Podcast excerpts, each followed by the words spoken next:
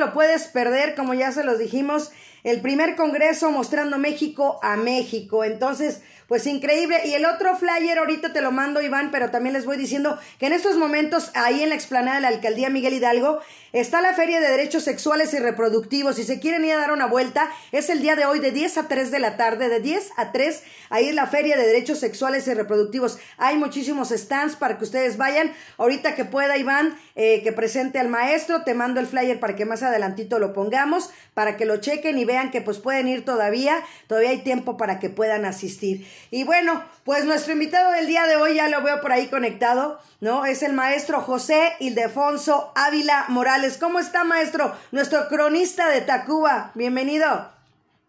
Bien, bien, gracias. Excelente, pues bienvenido maestro, pues ya sabemos que usted es de Jalapa, Veracruz, que radica desde los tres años aquí en la alcaldía Miguel Hidalgo y que hoy nos va a hablar de algo muy bonito que está de la mano con toda esta historia del cine Cosmos. Eh, claro, claro, vamos a hacer un poquito de historia de este monumental edificio que todavía sigue en pie, ya no como cine, sino como otro, otra serie de, eventos que van a pasar en este, en este edificio. Perfecto, pues adelante, maestro, lo escuchamos porque de verdad es de gran tradición y se encuentra aquí en la alcaldía Miguel Hidalgo y exactamente en la avenida México Tacuba, esquina Circuito Interior. Ok, bueno, iniciamos con que a todos nos gusta ir al cine, nos gusta ver una buena película. Es tanta nuestra afición y más si se trata de un estreno en cartelera. No, dudamos en lanzarnos, aunque sea altas horas de la noche o un día inhábil. Nosotros queremos ser los primeros y ver esa película que tanto estamos esperando que se, que se ve, que la veamos, ¿no? que se estrene. Claro, ahorita, ah, exactamente, claro, ahorita hay que, hay que dejar en claro que esta pandemia de un año y meses no nos ha dejado. Pero olvidémonos de esta pandemia y vayamos un año atrás o unos meses después para ver esas películas, para estar impacientes los que son cinéfilos, estar impacientes por ver los estrenos, no importa si son las 11 o 12 de la noche. ¿eh? Así es. La, la experiencia del cine no sería la misma sin la enorme pantalla, y un sonido espectacular, ni qué decir de esos cómodos asientos reclinables, que nos hacen sentarnos por horas, no, nos no se nos hace cansados. ¿Se imaginan un lugar sin, todas estas características? Eh, aquí parece que hay familiares que tienen hijos, hijos, nietos, sobrinos, que son millennials, y los millennials vemos que son del año 2000 para acá. Yo afortunadamente soy más atrás, ¿no? Y viví experiencia, viví esa experiencia de conocer estos, estos dos, dos partes. El cine tradicional, e, esa pantalla grandísima, enorme, capaz de meterse uno a la pantalla, y el cine de ahora, el cine que es pantalla mucho más chica, pocos asientos, y más que nada pasa en una sola película. En ningún cine se ha visto que pasen más de dos películas solamente cuando hay los maratones, los maratones sí pasan exactamente varias películas, ¿no? Pero vayamos un poquito atrás, la historia, ¿sí? Las salas de cine son parte importante de la historia de nuestra ciudad. Cada, cada recinto posee características específicas que la diferenciaban de los demás. Tal es el caso, y voy de entrada, con el cine Cosmo. Este inmueble se ubica en la alcaldía Miguel Hidalgo, como mencionó la, nuestra compañera Marta, en la esquina de Calzamico Tacuba y Circuito Interior. Esa esquina que antes de que fuera Circuito Interior ya estaba el cine. El cine estamos hablando de 1948. Y el circuito interior, interior lo empezaron a construir a partir de 61. Entonces, es más histórico el cine que el propio circuito interior. ¿sí? Lo molesto al compañero, si puede poner la figura número uno.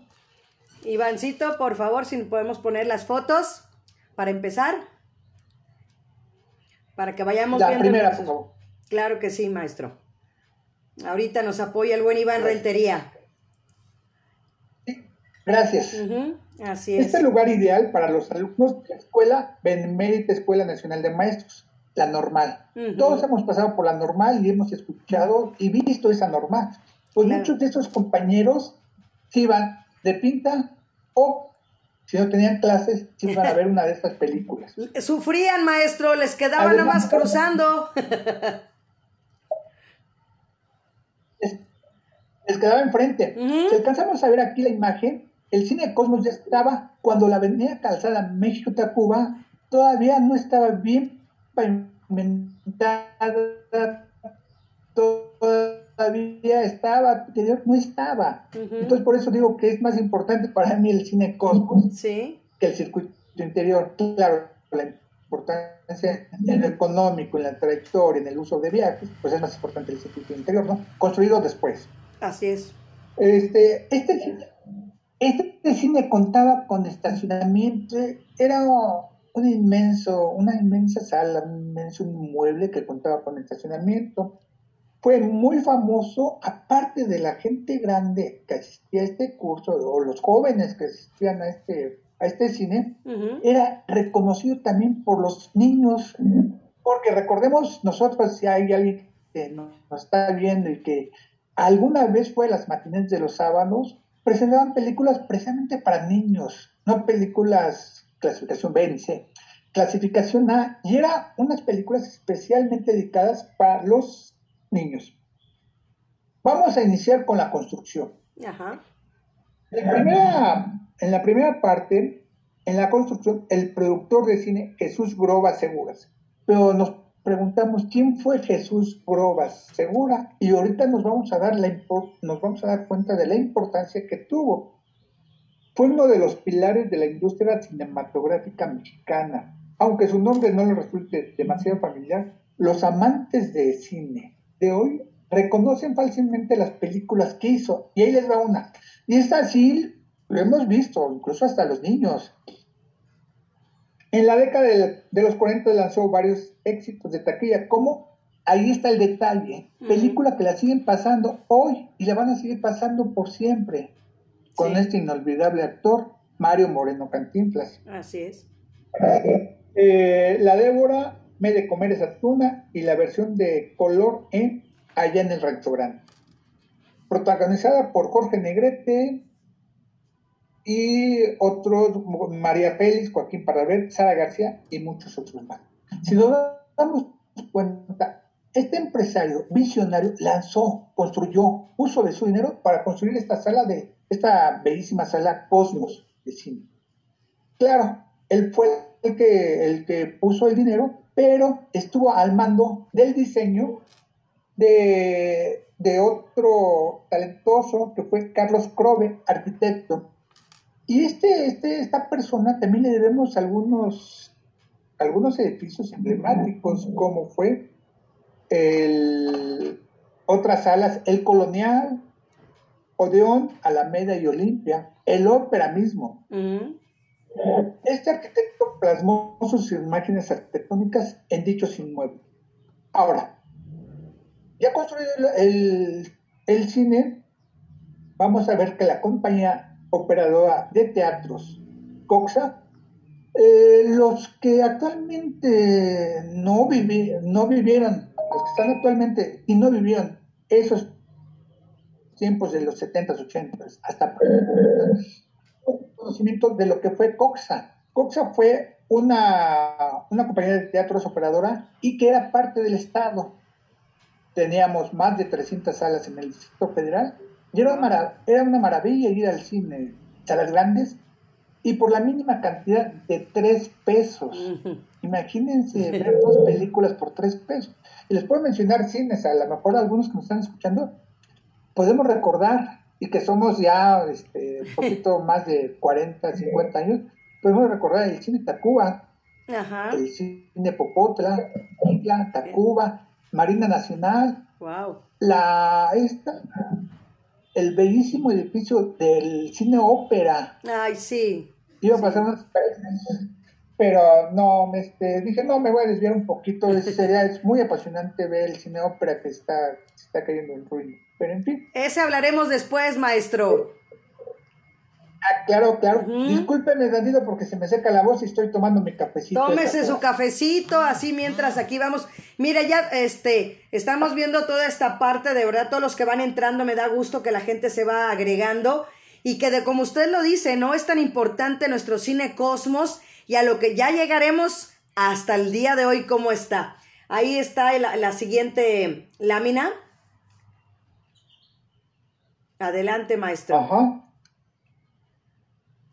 Eh, como les comentaba, para recordar un poco, esta empresa perteneció por muchos años al Estado mexicano y se encargaba, ojo, esta es parte importante, se encargaba de regular la exhibición cinematográfica de nuestro país para que la Mi Gaby Valero, bienvenida. Estamos hablando del cine Cosmos. solo de carácter nacional. Ojo, quiere decir que la mayoría, no todas, sino una gran parte fueran a nivel nacional.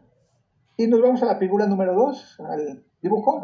Y aquí viene un documento de Coxa, en la cual especifica algunas reglas. Y así podemos estar hablando, ¿no? En los años 40 hasta los 90, la industria cinematográfica estaba en boga, por eso cada año se abría nueva sala.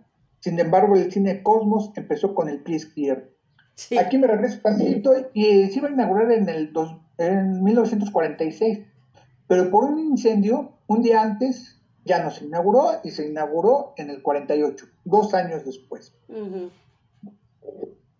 Eh, fue ese en el 48, el 24 de junio, eh, con una película que inició a las 20, imagínense a las 21 horas, 9 de la noche. en esa época. Y la película era Agonía de Amor, que viene ahorita en, la siguiente figura. Eh, si te molesto. ¿eh? Este era hoy. hoy. Inauguración a las 9 de la noche. Agonía de Amor del director David Selkin reconocido, a lo mejor no lo, no lo reconocemos tanto, pero lo podemos ubicar porque él fue el que hizo el filme de lo que el viento se llevó. Gran película también, ¿no? Claro. Y una, una sorpresa bastante interesante fue que la entrada costó 50 centavos. Wow. Imaginen, 50 centavos. 50 ¿eh? centavos. Fue una función especial y las ganancias se donaron a la caridad. Durante la inauguración se tuvo una afluencia de más de 2.600 espectadores. ¡Wow! Hay un, autor que es este, escritor y cronista también, no sé si lo han echado, Héctor de Mauleón. Héctor de Mauleón en, su, en, una, en unas notas escribe, el cine Cosmos había 5.000 butacas cinco mil. Imagínense que, dentro del cine. Asistentes de las colonias cercanas esperaban ver proyectadas las cintas nacionales e internacionales. Ah, A los pocos días, sus propietarios lanzaron una idea que haría historia. Las matinés, que era lo que les decía, las matinés, funciones económicas y en las mañanas. Y la primera, imagínense, fue el día 11 de julio con dos películas una de Tintán y su carnal Marcelo, que por ahí algunos cinéfilos han de tener bien identificado. Músico, poeta y loco y el niño perdido. Esa fue la inauguración. Pero vamos a ver la, parte importante porque a partir de este, de este inicio, los demás cines empiezan a retomar esta modalidad. Esta, idea de, de, tener matiné. Le digo que fue tanto el éxito que pues varios empezaron a, exhibir estas, estas Y lo más importante, el cine Cosmos venía gente de Tacubaya y de la Roma. Wow. Parecía ser que está cerca, en nuestro tiempo está cerca, pues aquí en un coche tenemos las vías de acceso, el metro, cosas así. Pero en aquel entonces no estaban esas vías de acceso y sí costaba un poquito de trabajo. Llegar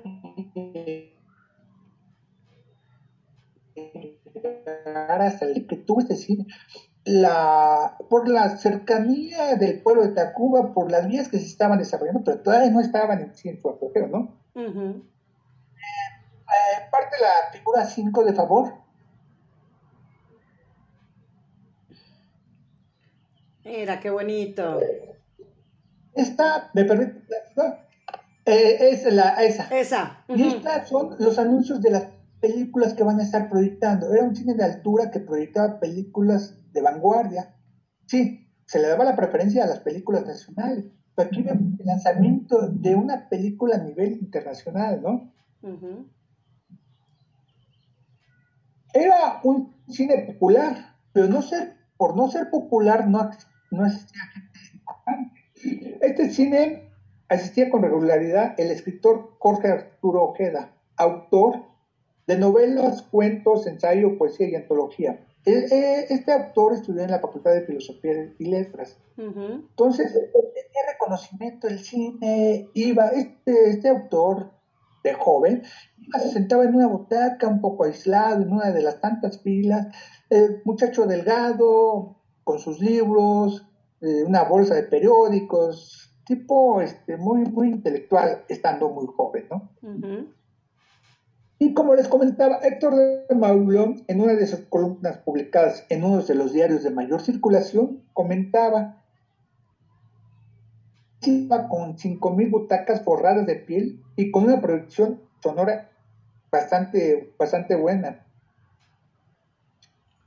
El día de la apertura, en las páginas del diario se publicaron varias felicitaciones de diversas empresas.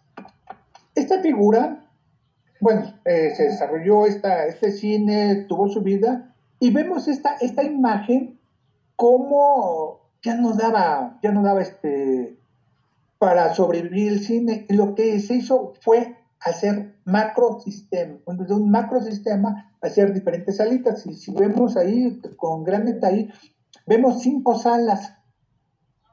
Y lo único que, que hacía que sobreviviera el cine eran las dulcerías que por cierto ahí tengo un, un, comentario muy, a lo mejor muy desagradable para algunos, ¿no? Pero yo iba al cine y me compraba mi bolsita de palomitas y mi refresco. Iba con mis papás, mis hermanos, nos comprábamos una bolsita. El cine de ahora no es una bolsita, es una cubeta. Y son tarros de, de refresco. Y aparte de esos tarros de refresco se lleva los nachos, la hamburguesa y y el hot, el hot dog. Entonces, vamos a las de hoy. Y no, yo no, no aprecio una película, o mejor me pongo a ver la película o me pongo a comer. Eso sí, yo no me adapto a esto, me adaptaba más al tiempo de antes. ¿no?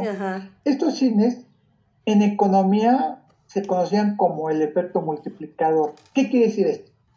Voy al cine y saliendo del cine me voy al, café de chinos, me voy a comer unos taquitos y ahí aprecio, aprecio bien la película y aprecio la comida.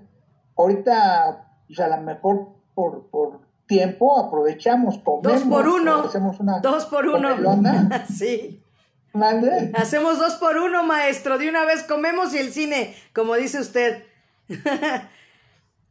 no como antes. Yo creo que sí, pero yo creo que ahí se pierde la esencia, ¿no? Sí. El, el tener un, un distractor, unas palomitas, una bolsita, está bien, pero ya ir a comer, pues mejor este, cada, cada cual a su, a su respectivo tiempo, ¿no? Y digo, yo, yo en lo personal prefiero ir al cine, disfrutar la película y saliendo ir a tomar un buen café, irse a Exacto. comer unos buenos tacos. Exactamente, cómo no.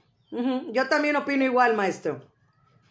Eh, Sí, y esas son situaciones, estas son situaciones antagónicas completamente que los millennials dirán, no, pues yo ya me adapté a esto y ya no. Ya ni lo conoce. Veamos. sí. Ya ni, no lo conocieron, o sea, No. ellos, ellos conocían, y yo he ido a salas de cine donde van y su tablita, su- literalmente su tablita, sí, y esas cinco, cinco porciones de comida, ¿no?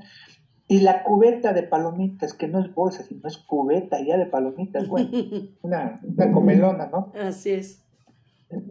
Este, en estas salas de cine, como comentaba, se, proye- se proyectaban a veces hasta tres películas por la cantidad de tres pesos. Wow. Imagínense. Eh, yo llegué a ir a, a- a los cines en donde pasaban dos películas por tres pesos. Era el, el común de la mayoría de los cines, pasar tres películas y tres pesos. Era, era como que el precio oficial. Ahorita hay diferentes precios, diferentes funciones, ¿no? Ujú. Este, y vamos a, a destacar una parte importante que mencioné, el efecto multiplicador. Ajá. Esas imágenes también están muy bonitas. Frente al cine Cosmos había varios comercios que tenían como clientela a sus espectadores.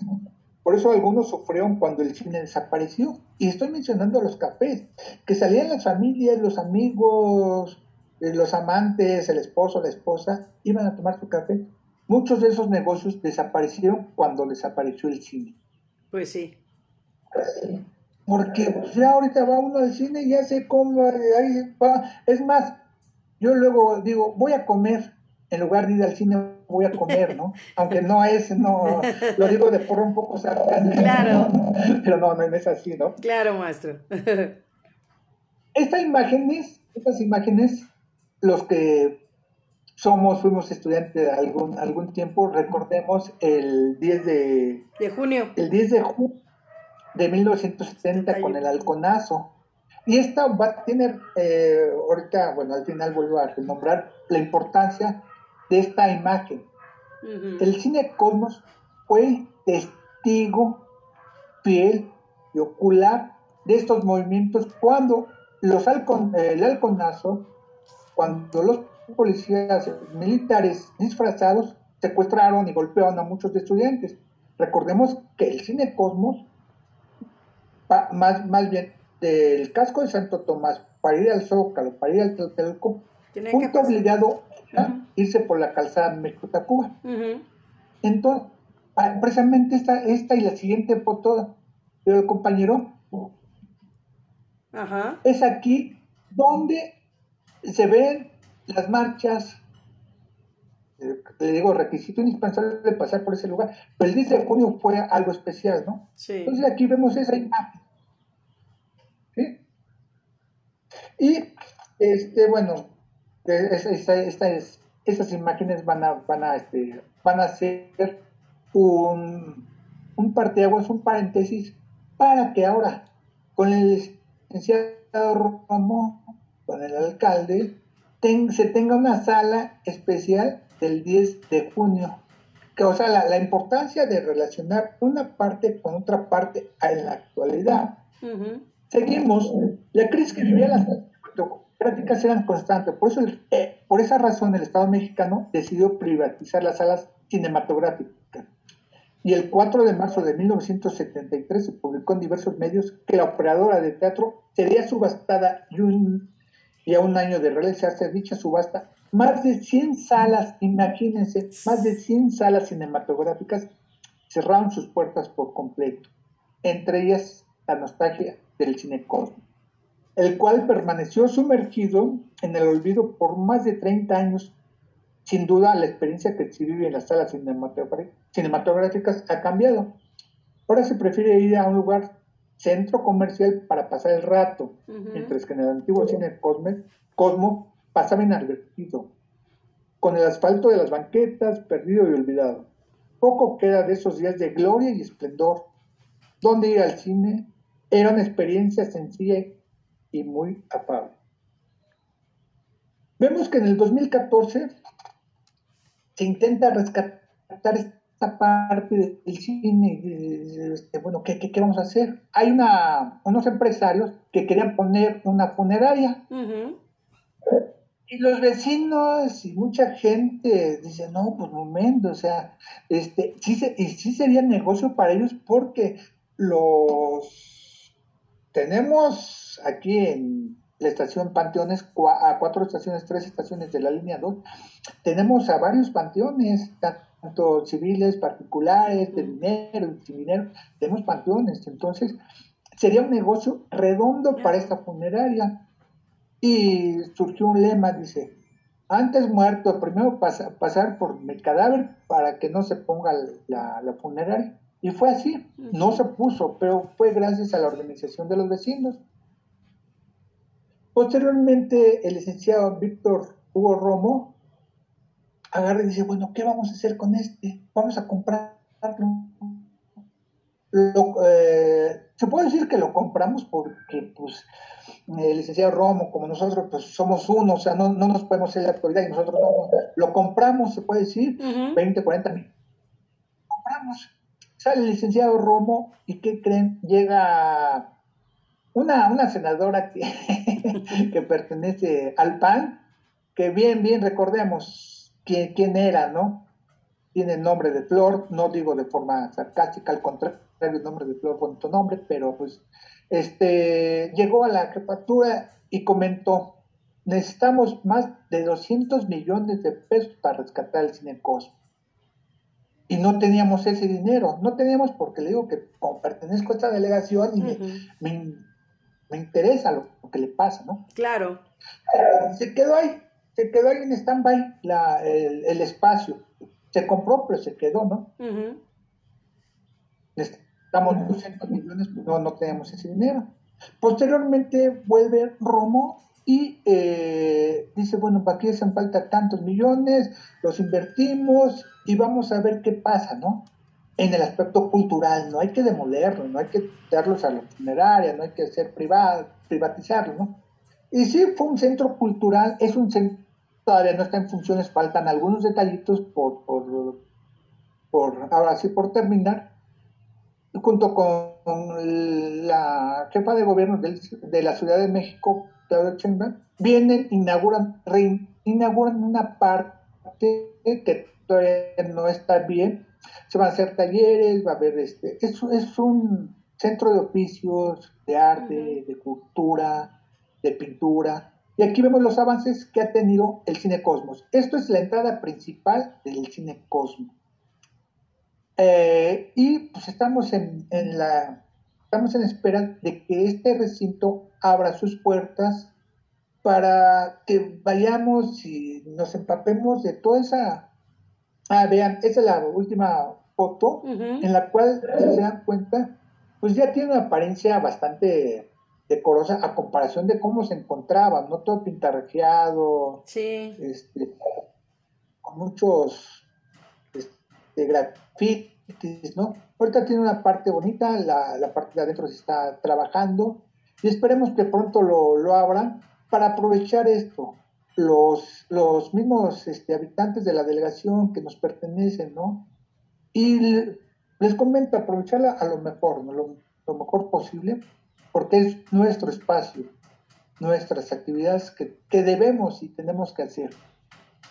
Eh, con esto sería todo, pero sí les agradecería, por ejemplo, si el, por medio del chat si tienen algún comentario, alguna duda, una pregunta. Yo, le, yo sí le platico una anécdota, maestro. Pues mi hermana Mari y yo trabajábamos ahí en un jardín de niños, ahí en circuito interior, Y ayer platicábamos eso, le digo, oye, ¿tú nunca comiste las papas que se ponían en la esquina? O sea, cuando a mí me tocó trabajar, y me dice, no, le digo, pues es que yo sí me comí unas papas, un carrito normal, y eran unas papas que acababan de hacer ahí recién hechas, muy ricas. Esa es mi anécdota, pues yo pasaba diario por el Cine Cosmos eh, para tomar mi, mi respectivo transporte público para regresar a casa, y, y siempre se sentía esa buena vibra, yo creo, maestro, de de rescatarlo, ¿no? De, de, ver el edificio, porque yo me paraba exactamente del otro lado para venir hacia Toreo y, y esperaba yo mi respectivo camión. Y, y, se veía muy, este, exactamente, no se veía triste porque estaba todo grafiteado, toda esa parte, pero se sentía esa energía de decir, se van a hacer cosas bonitas, es un lugar muy bonito, como lo mencionaba usted, como el ópera, que ya también lo programaremos también para próximas emisiones, pero sí es eh, como un lugar emblemático de, de verdad de nuestra alcaldía.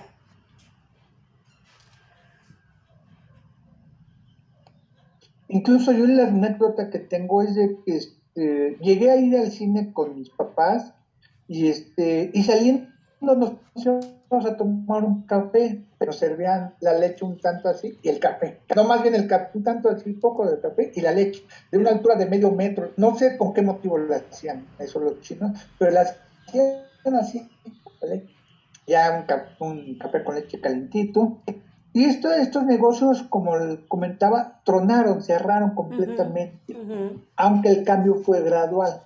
Cerraron. Esos cafés se convirtieron en, en restaurantes, tenían esa combinación de cafetería y restaurante.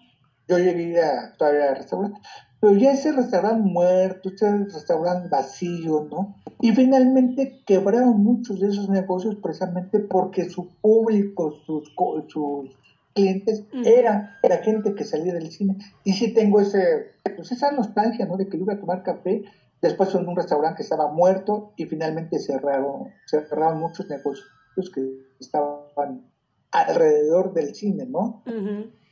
Sí, fíjese también esa parte también de restaurancitos, como decía usted también de comida china, también en la época que estaba yo trabajando ahí de docente, también empezaron a como que agarrar ese auge otra vez de poner varios restaurantes de comida china, ¿no?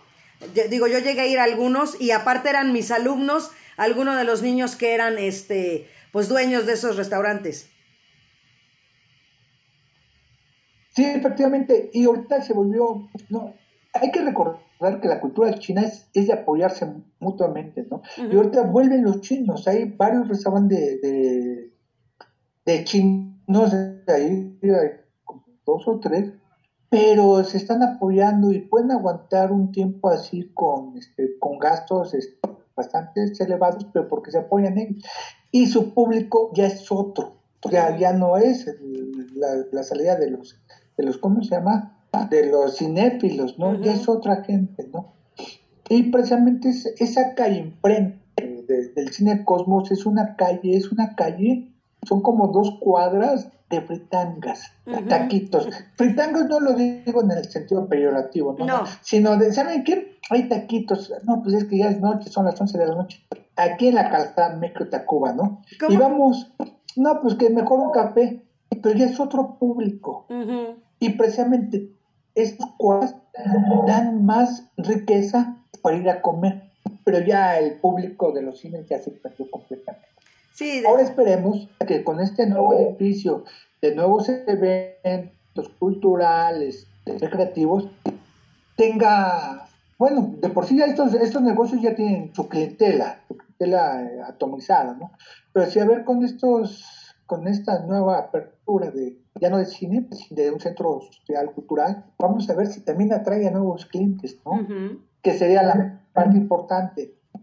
Reactivar la economía, que la parte importante, ¿no? Así es, maestro. Oiga, también una pregunta, eh, ¿no se quedó como salado, como la mala suerte con ese incendio que fue, que se pospuso como nos los platicaba dos años después la inauguración? ¿No fue como que el parteaguas de la mala suerte? No, fíjese, licenciada, que no sería así porque tuvo mucho éxito. Eh, sí fue como que esa mala suerte en el momento, en esos dos años. pero a partir del 48 fue una sala que venía gente de la Roma, de Tacubaya, incluso de Azcapotzalco venía gente y lugares lejos a, comparación de aquel entonces que sí nos costaba más trabajo. Vimos en la primera foto que no, que no estaba todo bien pavimentado, que había zonas de terracería y que sí nos costaba trabajo ir hasta el lugar.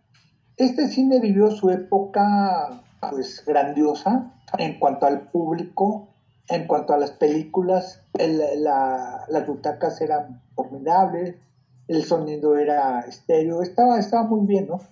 Yo digo que ese momento, ese del incendio, fue un accidente, pero de ahí en adelante sí fue este, todo un éxito. la, la, actividad misma económica hace que vayamos cambiando de, de consumo.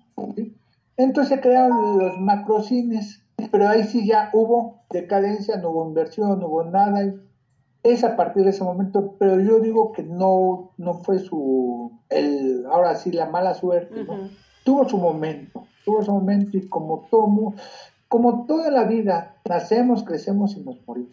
Eso es. eso es una ley nada más de los humanos, todo. Hemos visto edificios, es más, el cine Chapultepec, una obra de arte también, que ese, ese sí nos corresponde también estudiarlo, porque ahora está el edificio inteligente, ¿no? El cine latino. Han sido edificios emblemáticos, pero que de alguna forma, pues, nacer, crecer y morir. Eso más o menos una similitud, ¿no? Con algunos inmuebles, ¿no? Aunque algunos permanecen y tienen, ¿no? Pero es por el apoyo, pero no creo que duren más de 100, 200 años cuando algún algún personaje diga, no, pues vamos a tirar esto y vamos a, reconvertir, ¿no? Pero eso, eso es parte, ¿cómo ve, licenciada? Bien, maestro José. Oiga, otra pregunta. A lo mejor como en esta época que se hacen las, bueno, se hacían ahorita con la pandemia, pues ya no, estoy hablando de hace un par de años ya, hasta se me hace lejos, hace un par de años, pero se hacían las premiers en diferentes cines aquí ya, eh, sobre todo, por ejemplo, en Polanco, ¿no? Hay en Antara y todo eso. En esa época no llegaba a lo mejor el artista cuando se presentaban sus películas. En ocasiones sí llegaron, pero no llegaron a este cine. Llegaron a otros cines, por ejemplo, el cine Chapultepec, el cine latino, ahí sí llegaban, me, me, me tocó la premier de algunas películas y llegaba el director de de, una película. En la misma cineteca me, me, tocó, ¿no? Que estaba el director y, por ahí hacíamos algunos comentarios, ¿no? En el cine Cosmos desafortunadamente no se tuvo esta, esta, esta vivencia, ¿no? En otros sí, pero en el Cosmos no, no se vivió esta, esta parte, parte. Perfecto.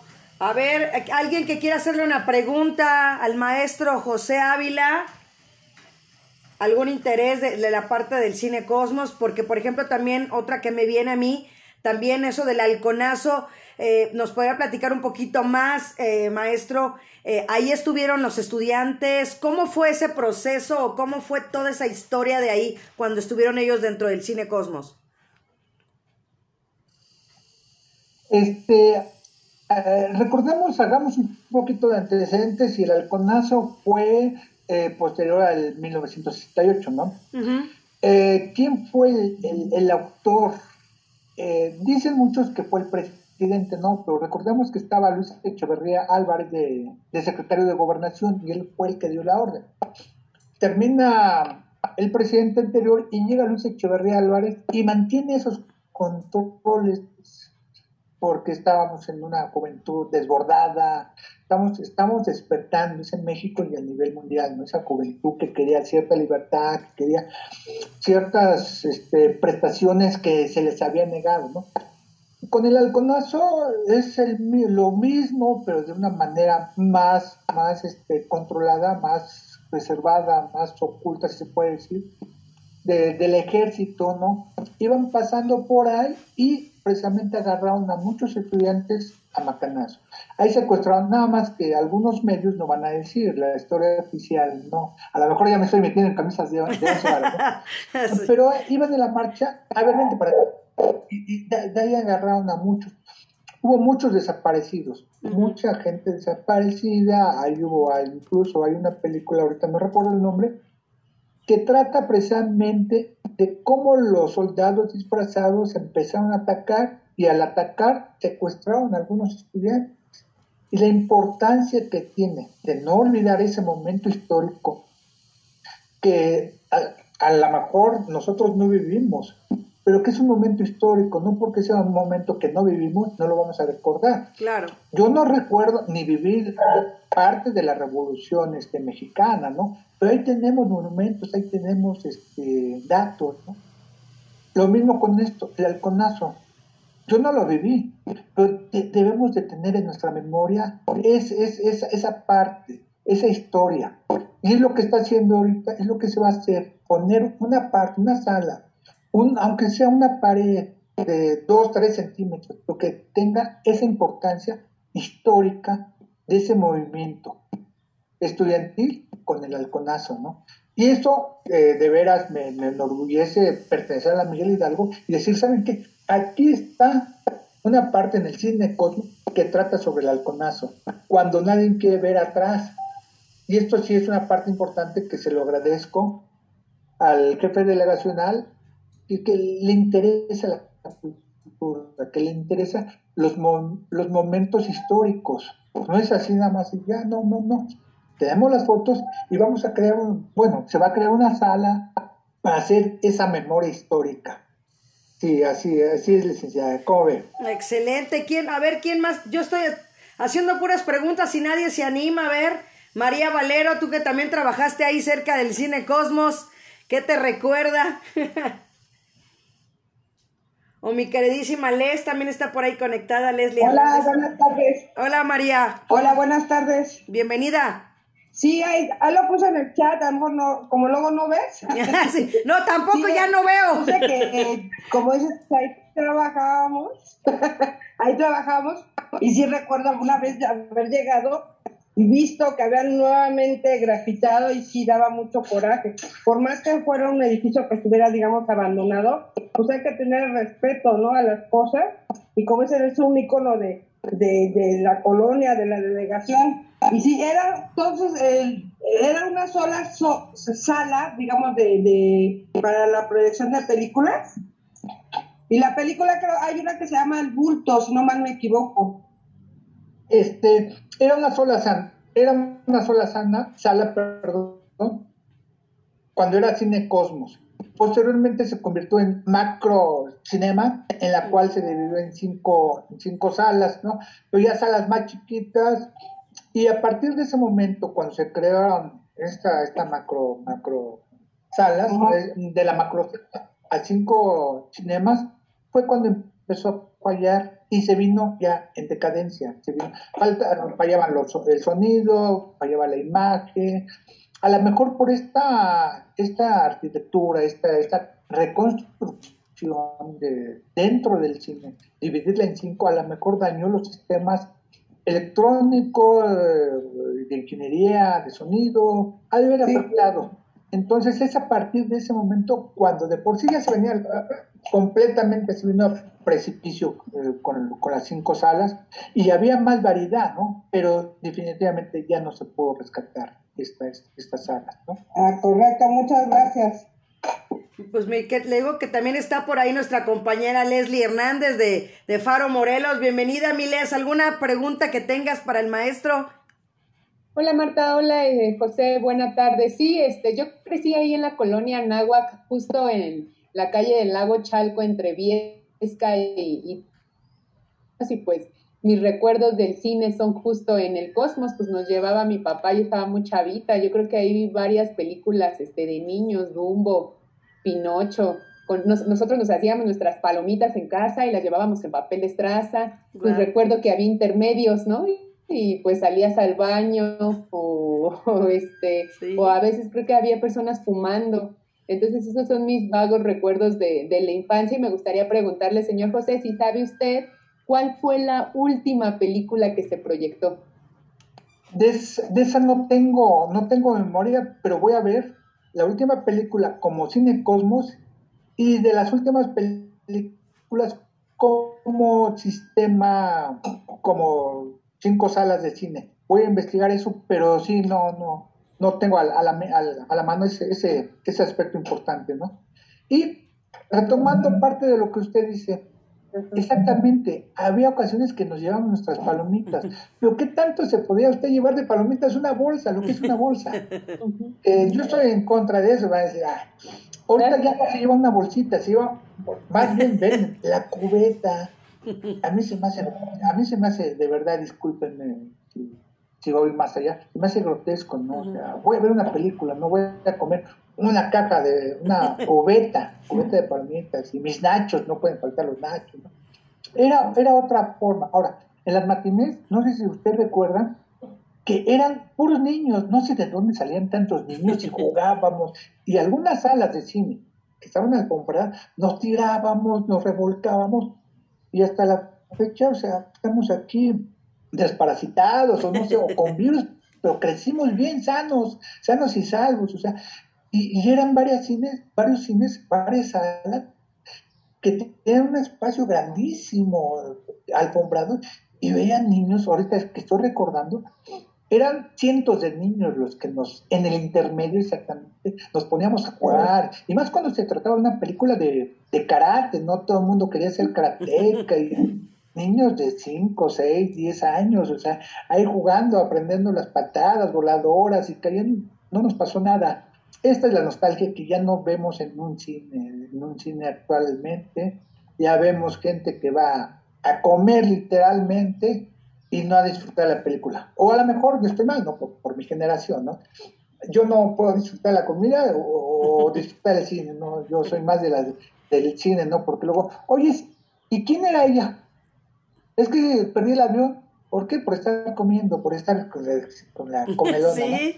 Son son situaciones, digo, antagónicas, diametrales, que sí, el cine se aprecia mejor en el cine yendo al cine. En la cineteca sí venden las palomitas por chica o un café. en otras con gente, a comer al cine, o uno a comer, que es diferente. Sí. ¿Cómo ves, mi Leslie?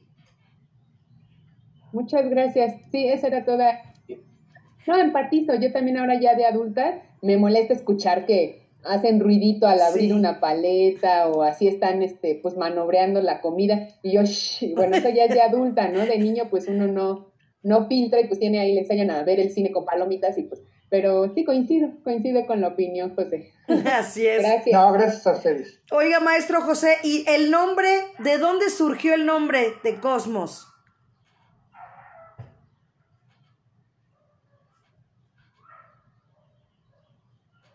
No lo escuchamos. ¿Tiene Está cerrado? Silenciado. Está silenciado, maestro. El autor tenía una visión de, era, era un talentoso y me imagino que de la visión del cosmos, de todo eso, él dijo, bueno, vamos a ponerle este nombre, ¿no? Y el arquitecto fue el que diseñó, pero fue idea original del que financió la construcción del edificio, ¿no? Y fue una idea así para él, ¿no? El cosmos, vamos a poner el cosmos, un gran edificio, casi llegando al cielo, ¿no? Entonces fue la idea del que dio el dinero, el que proyectó, el que financió la, construcción. Claro, este, estas dos partes se pueden combinar, el que financió la obra y el arquitecto que fue que diseñó esta, esta, esta, este espacio bastante bello. Perfecto, sí, porque a final de cuentas, fíjese, podríamos decir, ¿no, maestro? Que, que la persona que, que, fue el arquitecto sería el de la idea y usted nos está aclarando que realmente fue el, el del que puso la lana, ¿no? Realmente la persona que puso el dinero para poder hacerlo, fíjese, es un dato importante. Su micrófono, maestro. Vamos a poner un ejemplo. ¿no? Yo Ya. Ya. ¿Sí está? ¿Sí, me escuchan? Sí. Este, yo tengo el dinero y quiero que mi hermano me haga, de acuerdo a la idea que yo le estoy diciendo, quiero que hagamos el, el desierto, ¿no? Un cine el desierto, ¿no? Entonces el, el, el, arquitecto va a diseñar de acuerdo a lo que yo quiero, pero sí con la idea que lo original que le estoy dando, ¿no? Entonces el arquitecto va a ser de acuerdo a su, a su trayectoria, de acuerdo a los cines que, que diseñó, bueno, vamos a poner esa parte, ¿no? Pero sí, parte importante fue el que financió el dinero, ¿no? Y la otra parte importante fue el que diseñó la arquitectura, pero de acuerdo a, a, mi, a lo que yo quiero. Yo quiero una casa así con esas características, entonces el arquitecto es el que va a diseñar de acuerdo a las características que yo, que yo quiero. Esa sería una parte importante. Excelente. ¿Alguien más que tenga alguna duda? Ya estamos a minutos por concluir.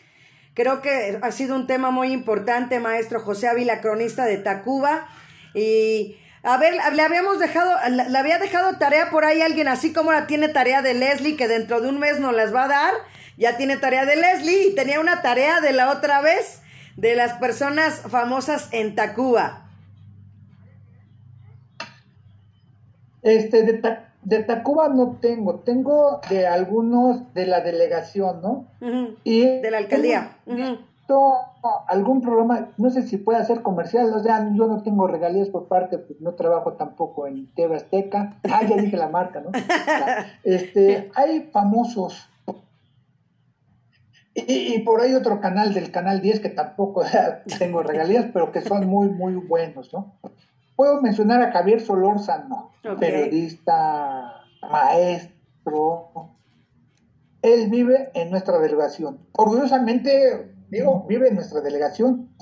Tenemos eh, también por ahí Alfredo Jalife, que salía haciendo comentarios, profesor universitario. Programa número 113 Radio Sum MH, viernes 28 de mayo. Cronista de Tacuba, José Ávila, con el tema La historia del cine Cosmos. coche híjole, alguien que vaya rumbo a Tacuba. Yo, maestro.